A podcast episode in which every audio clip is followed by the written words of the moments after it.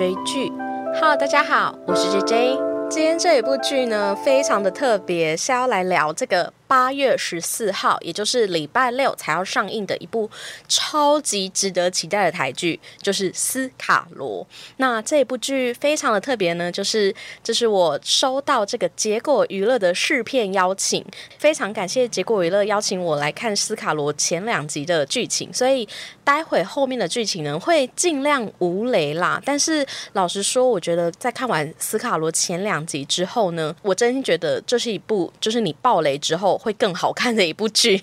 因为你如果不知道任何剧情的话，可能会有一点放空，对，有一点点小小的看不懂。非常感谢结果娱乐的邀请，那我也在就此就是公告大家，就如果有听众朋友，你们是片商或者行销公司，都非常欢迎可以来找我试片邀约。那有机会的话，我也会在 Podcast 上跟大家分享我的试片心得。那这一集呢，就是要聊八月十四号礼拜六要上映的这个斯卡罗。那我先讲一下它上映的。平台跟时间，就是它主要是八月十四号礼拜六的时候呢，先九点会在公视首播，十点呢就会上公视 Plus 加上 Live TV。那如果没有追到公视的首播没有关系，它在十五号礼拜天呢，就是六点会在 Netflix 还有 My Video 上架。如果你也没有这两个平台的会员的话，也没有关系哦，你也有机会在下一个礼拜天，就是八月二十二号六点会在中华电信的 MOD 还有 h a m i Video 上架。就是出来，其实斯卡罗这部片。它的上架平台蛮多的，那非常提倡大家就一定要支持正版，在这些串流平台收看哦。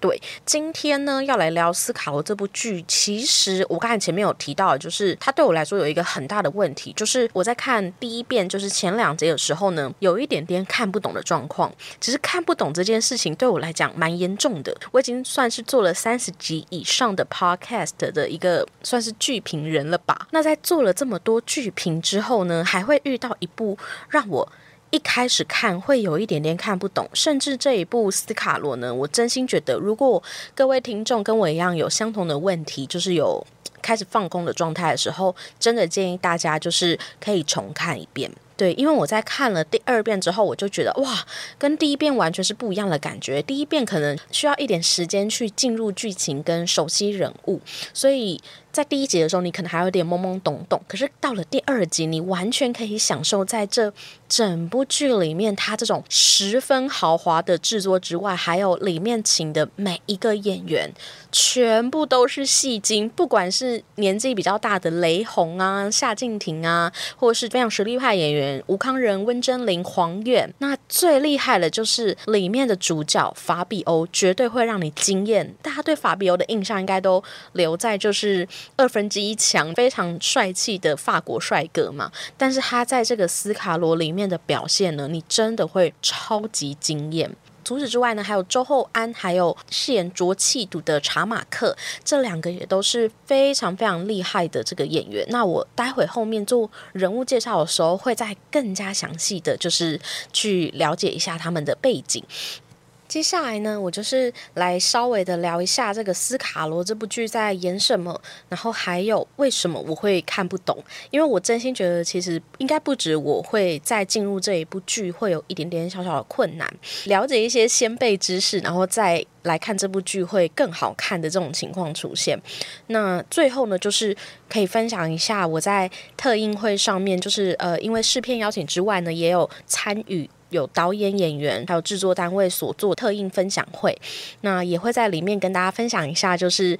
有关于制作的一些小小的秘辛啊，还有选角的过程这样子。对，那。首先呢，其实这一部剧它要做什么故事简介吗？我也觉得有一点困难，因为它其实就是在还原一八六七年所发生的罗妹号事件。这个故事的主角呢，其实是台湾族的原住民。为什么是台湾族的原住民呢？其实一八六七年那个时候应该算是清帝国统治的时期，但是老实说，当时清帝国对于台湾，它其实并没有感受到台湾的战略价值，因为台湾就包在这个韩国啊、日本。还有东南亚之间嘛，但是他并没有感受到这个台湾这个小土地有什么功用。在当时的清帝国统治的时候呢，他们只统治了西半部的台湾，那东半部大多呢都是由当时的原住民握有政治实权。所以这个斯卡罗呢，就是指有点类似于台湾现在就是屏东恒春啊，还有垦丁那个地带的这个台湾族原住民，他们总共有十八社吧。那当时握有政治实权的就是这个斯卡罗民族嘛。一八六七年的时候就发生了一个罗妹号事件，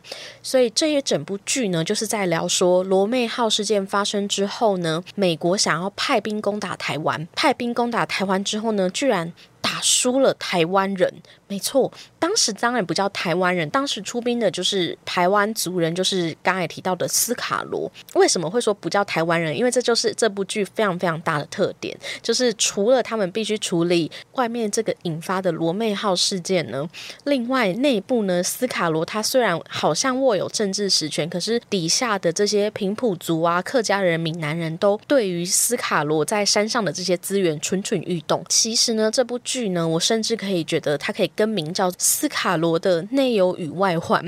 外患就是罗妹号事件，那内忧就是下面这些平地人的蠢蠢欲动。这样，那其实这部剧的简介就差不多就是这样。后面呢，我就会稍微的来聊一下，就是究竟是什么样的地方会让大家一开始有一点难进入。第一个呢，就是罗妹号事件。其实对于我们现代的台湾人来说，它其实是台湾近代史的起源，它也是第一个我们跟国际就是签平等条约的一个历史事件。那大家一定对于罗妹号事件想说是什么东西啊？应该很多人都像我一样，刚听到这个事件的时候，只觉得好像在历史课本上隐隐约约有看过，但实际上这个事件呢，它引发了后面非常重要的这个母。单社事件，牡丹社事件应该大家就更有印象了吧？它是关于开启日治时期一个非常重要的事件。那牡丹社事件之后呢，就是清廷跟日本就签立了非常不平等的条约嘛，因为他明明就是日本是派兵来攻打我们台湾琉球的居民，但是他却跟日本人说：“哎，你这是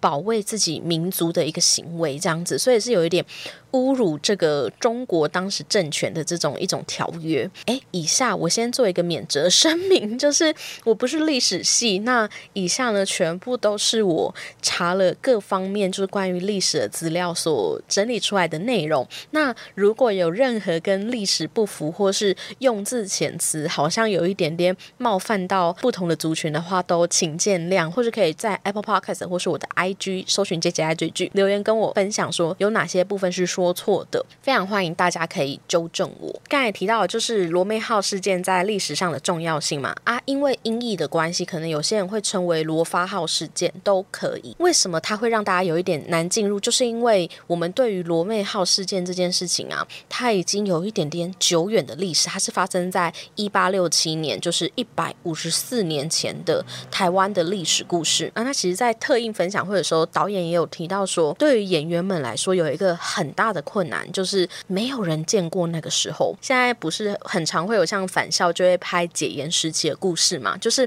至少那个年代生活的人呢，他还存在在这个世界上，我们还有人可以询问跟参考。可是罗妹号事件呢，它其实是一百五十四年前的历史了。我们光是要去还原它，跟想象它当时的生活环境、人的这个。长相的样貌都是一个很大的问题，对制作单位是一个很大的考验之外，对于观众来说也是一个很大的考验，因为我们对于这个事件就是有一点点没有这么清楚嘛。那第二个困难，我想是来自于。里面当时的这个族群众多，那每一个人呢都用不同的语言讲话。前面提到的就是主角是斯卡罗，那是台湾族原住民嘛，那他们当然就是用台湾族语在沟通。他下面的这个平地人又有分闽南话、客家话，还有平埔族。那平埔族呢，他作为就是他算是中间协调，是闽南客家还有斯卡罗中间一个非常重要的角色。所以他光是在饰演这个平埔族，当时叫做社寮的这个地方的那个吴康人呐，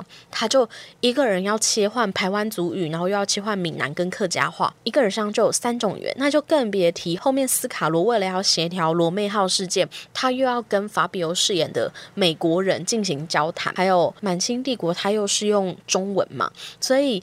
这整个总共有五种语言在不断穿插，就已经有点让你眼花缭乱。语言如果听不懂呢，也就算了，至少字幕嘛。那为什么听着他们讲不同的语言，又看着字幕又会看不懂？有一个很大的原因就是，他们每一个人都话中有话。他们不同族群在做协调的时候，其实都在争夺生存资源。那生存资源要怎么争夺呢？就是我有什么是你没有的，然后你有的愿不愿意跟我交换？他们语言不同之外，还有一个原，他们为了争夺生存资源，其实常常对话之中都是话中有话。所以你有点点像在看那种宫斗剧的感觉，就是他表面上说出来的不一定是他内心真的要的。我们就必须一直站在不同的角色立场去思考，说这个闽南人他要的是什么东西？那他为什么现在这样讲？那他这样讲的意义是什么？就是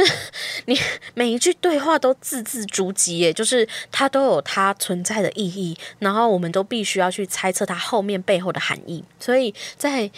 光是对于这个故事背景不够熟悉，然后语言呢又非常不容易解读，那第三个呢又是听到他讲的都不一定是他心里真的想的，你还要去猜的时候，这部剧在一开始入口会有一点点困难。我必须老实说，我本身呢就看了两遍嘛。那第一遍看的时候会有一点点看不懂，但是没关系，就是第二遍开始看的时候，你会已经可以完全进入这个状况，所以。真的，我再次呼吁，拜托大家，如果看不懂，不要弃剧，一定要撑下去。而且，其实我们看的前一二集啊，都还在铺陈，后面开始你就会看到，就是进入状况之后，更加白热化那个争夺资源，还有去协调战争的时候，很刺激的部分存在。对，接下来呢，我就是稍稍聊一下下这个罗密号事件嘛，然后就。再聊一下各个族群的人物，他们到底想要什么样的东西？这样子。那罗妹号事件的起源呢？其实罗妹号，大家一听应该觉得它听起来很像某一个商船的名字吧？没错，它就是一个美国的商船名。它就是在一次意外之中呢，就飘到了我们这个台湾的南部，也就是大概接近我们现在的垦丁地区。那他们停泊在台湾的这个港口的时候呢，本来是想要来求救援的。可是没想到遇到了斯卡罗里面，因为刚才提到，就是里面的排湾族其实总共有十八个族群，那里面有一个叫做龟仔用社的原住民，那他们呢，其实在他们祖先流传的历史里面呢，记载着当年他的祖先呢，就是被西方人。他们并没有特别标注叫西方人，他们会说是头发红红的这个高大的民族，然后去攻打他们族民，然后把他们族民杀到只剩五个人。虽然这件事情是发生在几百年前的历史了，但是他们永远忘不了这个耻辱。所以当他看到这一群夺妹号商船停泊的这些西方人的时候，他们第一个就激起他血液里的那一个仇恨。砍杀了这些罗妹号商船的人类，甚至里面砍杀了一个应该是所谓的船长夫人。当时那个船长叫做杭特船长，他砍杀了杭特船长夫人。那其实，在这个原住民里有一个非常非常大的禁忌，就是千万不能够杀女人。你只要杀了女人的话呢，这个厄运就会随之而来。这其实也预告了后续，当罗妹号事件发生之后，美国派兵要来复仇攻打这个。原住民其实算情有可原啦，但是当时的原住民的角度就会觉得说，他们因为杀害了女人之后呢，就招来了厄运。那其实他们当时的杀法就是我们现在所谓的出草啦，就是。砍头！任何听众，你们是原住民，那在这部剧里，他为了还原那个时代的用词跟环境呢，所以他会叫原住民番人，或是用出草这个词。那如果有任何不敬，都只是为了要还原史实。那我这一个节目也是，就是如果任何对原住民历史有误不敬的，都非常非常欢迎可以在底下告知我，很怕很怕被骂。那其实就是主要这个罗妹号事件呢，在之后。呢，就像刚才提到的，美国那边呢就派了这个法比欧所饰演的李先德，但李先德这个角色他比较特别的事情是他其实是一个法国人，他是后来来到美国担任军官，甚至帮美国打了南北战争。对于李先德来说呢，他一直没有办法获得美国人的认同，就因为他的血液里流着。法国人的协议。后来呢，他其实是从美国被调到厦门就职的时候，得知罗妹号事件，他是只身来到了台湾，想要去理解罗妹号事件的来龙去脉。可是我在看前两集的时候，我们观众呢会站在上帝视角，会知道原住民是把。几乎所有的船员都杀掉了，但是站在李先德的角度，他那时候只知道有商船失踪，但他并不知道船员有被杀害，所以他还对于船员生还抱有一丝的期望。这样子，罗妹号事件的结尾就是他当然发现了商船的人员都死光之后呢，他想要对斯卡罗族群进行讨伐。那他当然有先征询清帝国的同意嘛。那清帝国有个非常非常大的问题呢，就是刚才提到的，他只统治台湾。西半部沿海的这一些城镇，那到了垦丁、恒春、屏东一带啊，甚至整个东半部花东这个地区，它是完全归原住民所控管。所以，当李先德提出这个罗妹号事件，清帝有没有要负责的意愿的时候，清帝国就回复说：“哦，这一块不是我管辖的地带，你可以自己决定你要怎么做。”所以后面美国就出兵讨伐了这个斯卡罗嘛。最厉害的就是台湾原住民居然打赢了。没错，这就是最厉害的地方，就是因为台湾原住民他算是人数当然比不过外面的这些军团嘛，但是他靠着他对于地形的熟悉，居然就一举就拿下了他们那边的首领。那在这场攻击之后呢，台湾原住民斯卡罗的头目啊，就是卓气笃，就跟李先德呢签订了这个南甲条约。这个南甲条约的内容呢，主要就是在说，如果之后还有外国的商船发生了船难的话，他们只要举起红旗，那原住民呢就不会去攻打他，反而会去协助帮忙他们脱难。其实，在这个事件过后呢，它影响意义除了是这是台湾原住民跟国际签的第一个条约，甚至它也是第一个和平条约，然后在那个年代，其实新帝国都还在跟例如日本签马关条约啊，就是有一点点侮辱自己国家的条约的这个时候呢，台湾就已经先行跟国际签了第一个平等条约了。那在这个事件过后呢，其实呃里面的这个李先德啊，他后来为什么会说他引发了牡丹社事件呢？就在这个事件过后，李先德呢就被称为就是非常精通。原住民的台湾番仔通，哎，番仔真的是当时的说法，完全没有任何的贬义。对对对，就是他当时就被称为台湾番仔通，然后就因为这个事件就一炮而红。那后来呢，就被日本找过去当顾问，当日本就开始想要用武力去统治世界的时候嘛。他就跟日本建议说，台湾其实是一个战略价值很高的地区，而且清帝国对于台湾的治理就是非常不上心这样子。你可以先去攻打一下台湾的原住民那边，然后看看清帝国的反应。结果就发生了牡丹社事件嘛。那牡丹社事件后来大家知道，就是清帝国依旧就保持他的态度，就是这不关我的事。那你想要怎么做，你自己决定。甚至他还签下了条约，是说日本人其实是保民的义举。所以才引发了后续，甚至是这个日治时期的出现。当然，中间清帝国也有过，就是沈葆桢想要开山抚番，然后建立跟原住民的连接，但是后来还是敌不过这个日本的侵略。那其实这个日本侵略很大，中间人物就是李先德。那这部剧呢，就是非常完整的去讲述罗妹号事件的历史嘛。那当然，他在制作的过程中，为了戏剧效果，他一定会增加一些些。更多有戏剧张力的剧情，一时间差不多就到这里结束。我好像讲的蛮长的。另外呢，就是稍稍可以跟大家科普一下这几个角色之间的关系。那刚才提到的，就是台湾拥有政治实权的，就是斯卡罗台湾族的人民嘛。那里面的大头目呢，他们叫做。大骨头就是骨通的骨，然后头发的头，大骨头，他就是斯卡罗里面的大头目领袖。卓气独非常特别的一点就是，他其实有说过一句话，他说树和藤蔓是互相帮忙，土地从来不拒绝任何种子，没有汉人，我们拿不到盐铁枪。这个故事呢，就发生在他的原住民同胞发生了一些汉人又来吵架，然后又要来争夺他们资源的时候，他说出来的一句话。我觉得其实站在他这样子高度的时候，他能够理解他们现在要跟汉人做交易是一件必须的事情。那其实，在这个土地上，大家都只是求生存。那为了生存呢，我们必须要做的就是资源交换。但是我们大家也都知道是，原住民他其实就是原先住在这个台湾土地的人嘛。后来接下来了这些闽南客家人，所以才渐渐的这个让他们的生存区域越来越少。我觉得浊气毒这个斯卡罗族群，他们要的目的其实很简单，他不一定要完整的族群融合，但是他希望所有的族群都可以和平共处，因为。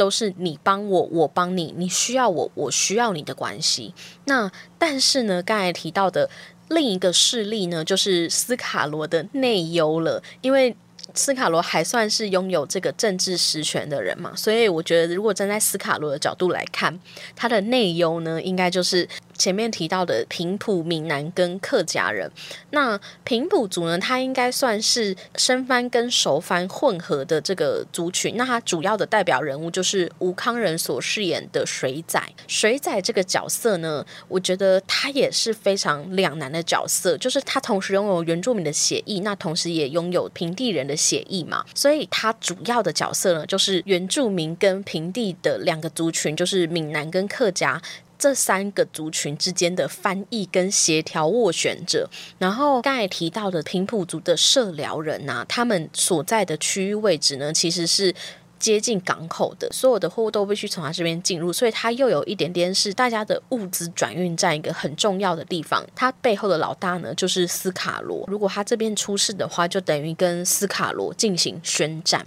所以另外两个族群的人都算是跟他有一些互利共生的关系吧，同时也不敢对他有任何的侵略行为。那另外刚才提到的闽南跟客家呢，闽南在当时的居住地叫做柴城，它的人口其实是非常多，而且它其实位置是靠近海平原，所以它多少呢也可以拿到从。外海来的货物，但是它最重要的是，它想要的是水资源，因为有水资源才能够种田，有田才能够种出米来，米才可以真正的养饱所有的人嘛。所以，他最主要的目的呢，就是争夺水资源。那他常常跟他有争执的的，就是夏敬亭这边饰演的客家族群的头头。当时的客家聚落呢，叫做保利。那他们因为跟原住民呢，其实是缴。翻租给他们的就是跟他们租地。那当时他们中间有一块地叫做铜陵埔嘛，铜陵埔其实就是最主要水资源会流到的地方。租界的人就是保利的客家人，所以闽南人跟客家人就时常发生械斗。所以其实平地的这三个族群呢，就是闽南客家跟平埔族人，他们要的呢，其实都只是生存资源这么简单而已。这就是马斯洛的那个什么定理，就是最低阶层，就是你。你要先有生存资源，你才可以思考更高角度的事情嘛。所以，当原住民族他们其实生存资源比较没有疑虑的时候，他们才可以用更高的角度去。解决外面的那一些罗妹号事件嘛，但是其实当人的生存资源都受到了威胁的时候，你会为了你的生存而做到什么地步？其实是这三个族群非常非常重要的一个看点，因为在罗妹号事件发生之后，就会来自于外面清帝国啊，或是美国政府的甜头出现，那你就要决定你到底要不要继续听斯卡罗的话，还是要去转往这个清帝国的统治这样子。对，那刚才没有提到的事情是，他们这三个族群所在的这个平地部落叫做朗桥啦，刚才忘记提到，他们都叫朗九这样子。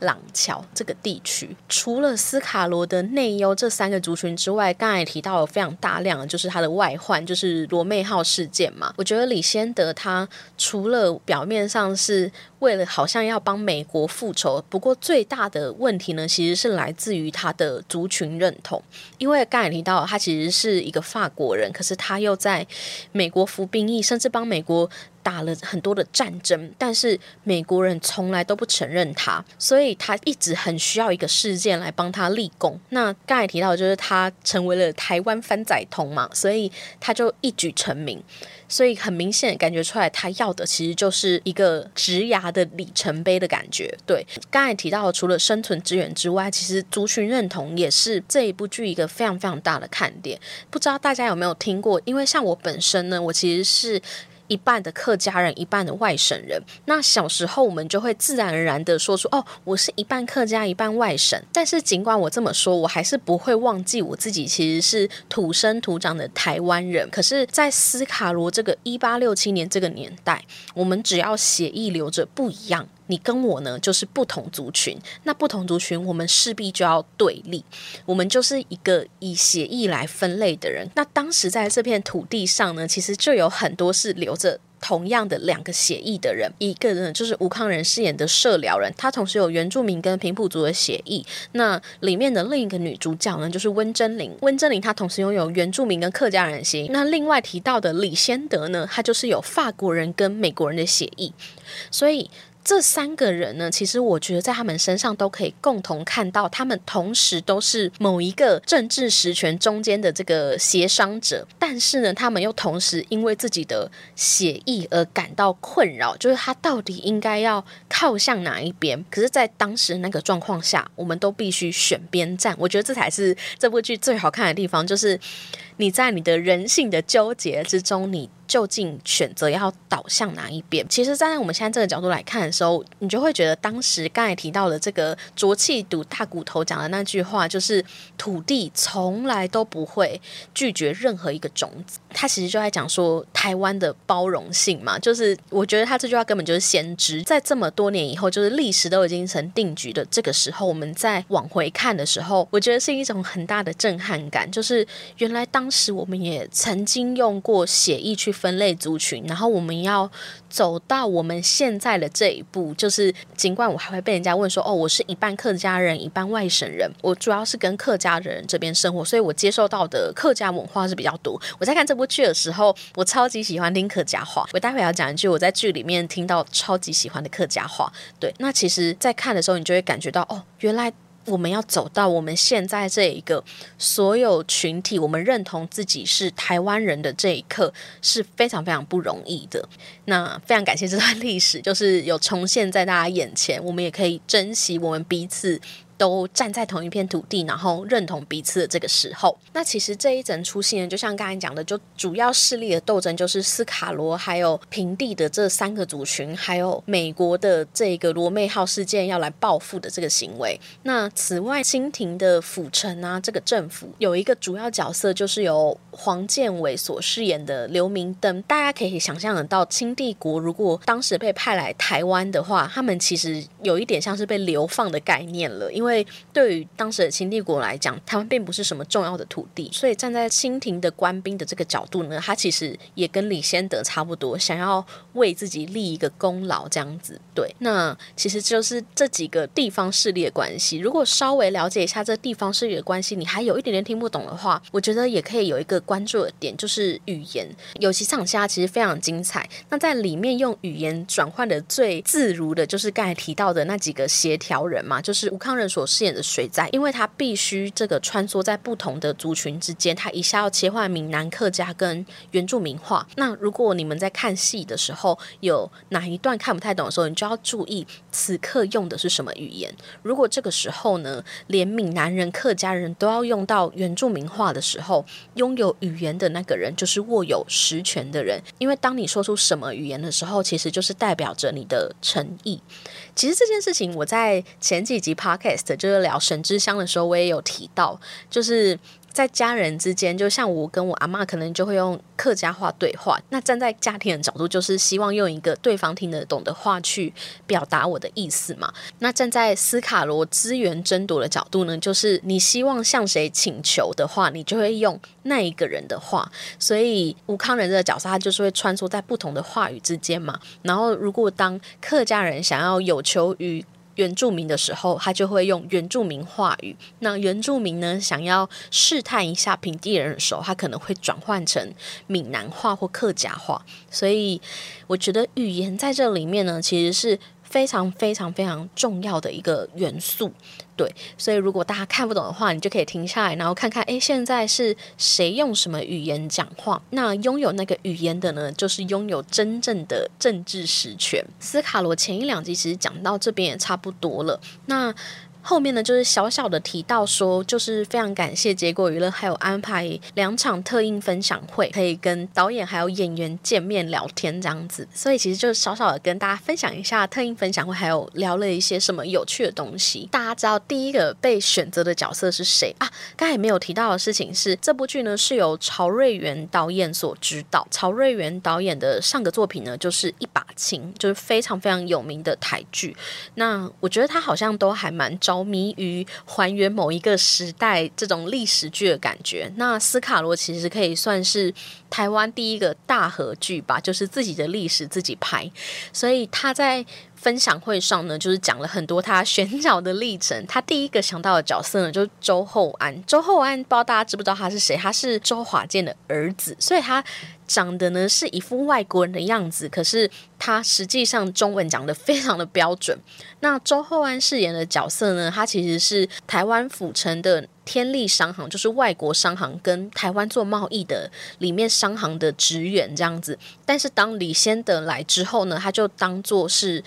美国跟台湾沟通的一个中间的桥梁，要成为毕麒麟这个角色，就是周厚安饰演的毕麒麟这个角色，他。它必须是一种，就是那个时代的，你愿意离开自己的家乡，然后去海上冒险，是大航海时期会进入台湾的水手的那个形象，所以他必须非常富有冒险精神，然后又很机灵，然后又可以周旋在所有人之间。那当时导演第一个想到的就是周厚安，那他跟周厚安就是在一把青之中有合作过，所以他就第一个就想到了周厚安。一个很有趣的事情是，周厚安发现他后来他的生日好像跟毕奇林是同一天这样子。对，那此外呢，还有一个。有趣的选角是吴康仁，就是吴康仁，大家如果有看过《一把剑》的话，就知道他跟曹瑞元导演一直以来就是都有蛮不错的合作。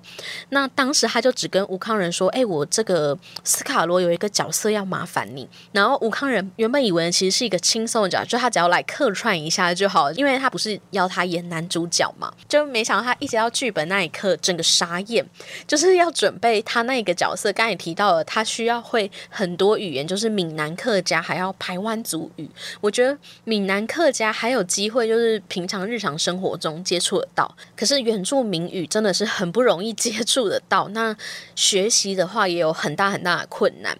除此之外，他还必须还原那个时代这个平埔族人的角色。那刚才提到，就是他其实没有看过平埔族人，没有人知道平埔族人长什么样子，他只能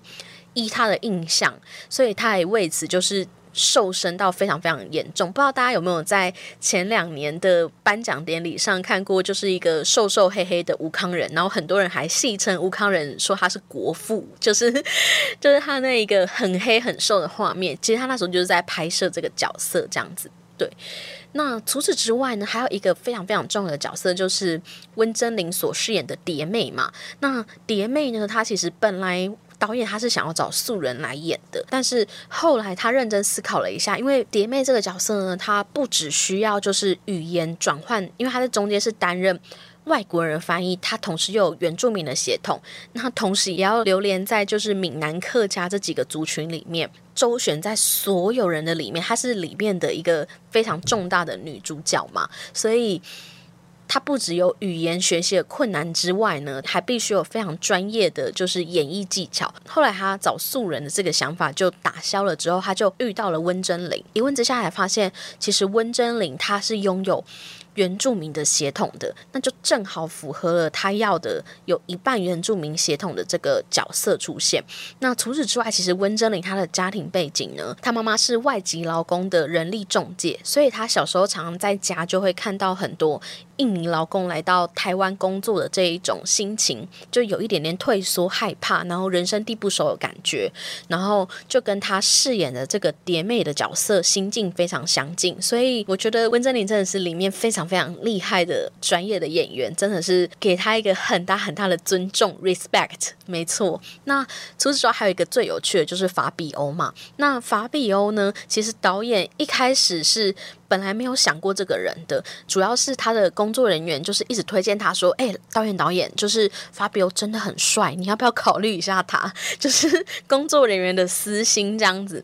后来他就想说：“好吧，那他就看了一下法比欧的一些。”影片，还有他的综艺节目。可是如果你单看综艺节目的话，你应该是不会发现法比欧的就是演绎的才能嘛。他后来好像是看到法比欧他自己自导自拍了一个非常短的影片，然后他在里面呢就看见了法比欧有一些潜在的演艺技能，所以我觉得这是一个很大很大的励志故事。诶，就是大家真的都不要小看你。做的任何一件小事，因为你永远不知道你的这一件小事会给你带来多大的礼物。就是你每一个作品都用心去做，然后去表达你的个人特质，或许有一天机会就来到你的面前，这样子。对，所以我觉得在选角上有非常多有趣的故事。那最后呢，其实导演提到的是，其实他非常明白这部戏的困难度在哪里。但是有趣的事情是，制作的时候呢，对于所有的制作团队来说呢，都是一场冒险，因为。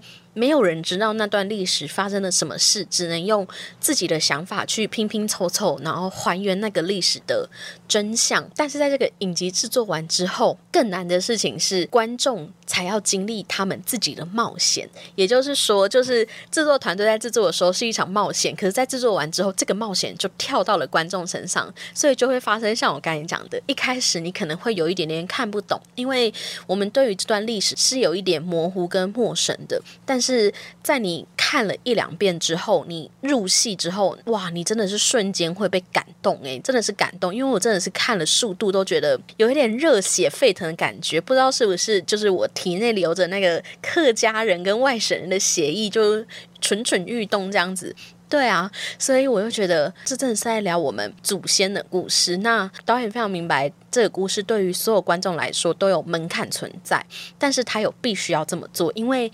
他必须要抛出这样子的一个影子，在他之后呢，想要拍历史剧、大合剧的导演都有一个范例可以参考，之后的人再拍就会更容易。那以后大家想起斯卡罗，就会更容易走进这段历史这样子。那最后呢，就是这整部剧啊，其实它最后的核心精神就是在这个历史里面，并没有人是好人或坏人，每一个人都只是夹缝中求生存而已。这也是特映会里面有提。到的一个观念，我也是送给所有的听众，其实就是保持着这个想法去看每一个角色的时候，你都会能够明白为什么此刻他要说这样子的话，然后为什么他们之间必须要做这样子的资源交换。对，那最后最后就是我想要讲一句里面的客家人夏静婷啊，他非常非常常讲的一句话就是。我们客家人不怕做义民爷，那义民爷呢，其实就是我们客家的民间信仰中，只说在械斗啊、民变、战争之中，因为保卫家乡而牺牲的这些民间自卫的武力人士，也就是像在斯卡罗里面的这一些客家人，如果他们是为了保护自己的生存资源而死亡的话，就会成为义民爷。因为我是客家人长大的嘛，所以我们家其实还蛮常去拜新竹的一个义民庙，所以我就在听到这句话的时候就特别有感。那今天呢，就是稍微的用客家话来还原这句话，就是“爱丢下感应，唔惊走移民呀”。对，如果有听众也是客家人的话，也非常欢迎可以在底下留言告诉我。那真的超级超级推荐这一部。台剧《斯卡罗》给大家认识。那我最后就是再说一次，它的播出平台就是八月十四号礼拜六晚上九点会在公视首播，那十点的时候就会在公视 Plus 还有 Live TV 播出。那在隔天的礼拜天的晚上六点呢，Netflix 还有 My Video 都会上架。在下一个礼拜天，八月二十二号六点呢，会在中华电信 MOD 跟 Hami Video 也都会上架。真的非常感谢结果娱乐的邀请。如果有任何听众，你们是片商、行销公司，都非常欢迎可以来找我试片邀约，或是有任何试吃试玩，就是试什么都可以，都非常欢迎大家都可以来找我，就是做任何的。试验 对，那非常感谢大家今天的收听呢。喜欢这期节目的朋友，麻烦可以去 Apple Podcast 给我五星评论好评，或是在 Missbox 下面可以留言，或是可以去我的 IG 搜寻 JJ 爱追剧，那留言跟我分享你的心得感想。那非常感谢大家今天的收听，大家再见，拜拜。